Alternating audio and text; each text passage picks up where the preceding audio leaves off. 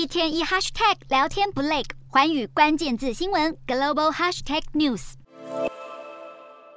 交生和高盛等企业财报告捷，美股主要指数延续反弹走势，金融板块强势领军，四大指数收盘齐扬，道琼涨超过三百点，标普升百分之一点一四，纳斯达克指数走高百分之零点九，美股四大指数全数收高，道琼指数上涨三百三十七点九八点，收三万零五百二十三点八零点，纳斯达克上扬九十六点六零点，收一万零七百七十二点四零点，标普五百上涨四十二点零三点，收三千七百一十九点九八点。费半指数小涨九点三零点，收两千两百二十点九六点。欧洲股市方面，由于英国政府取消具争议性的迷你预算计划，加上高盛集团等美国企业财报优于预期，欧洲主要股市今天再度收高。欧洲三大股市全数收红，英国股市小涨十六点五零点，收六千九百三十六点七四点；德国股市上扬一百一十六点五八点，收一万两千七百六十五点六一点；法国股市上涨二十六点三四点，收六千零六十七点零零点。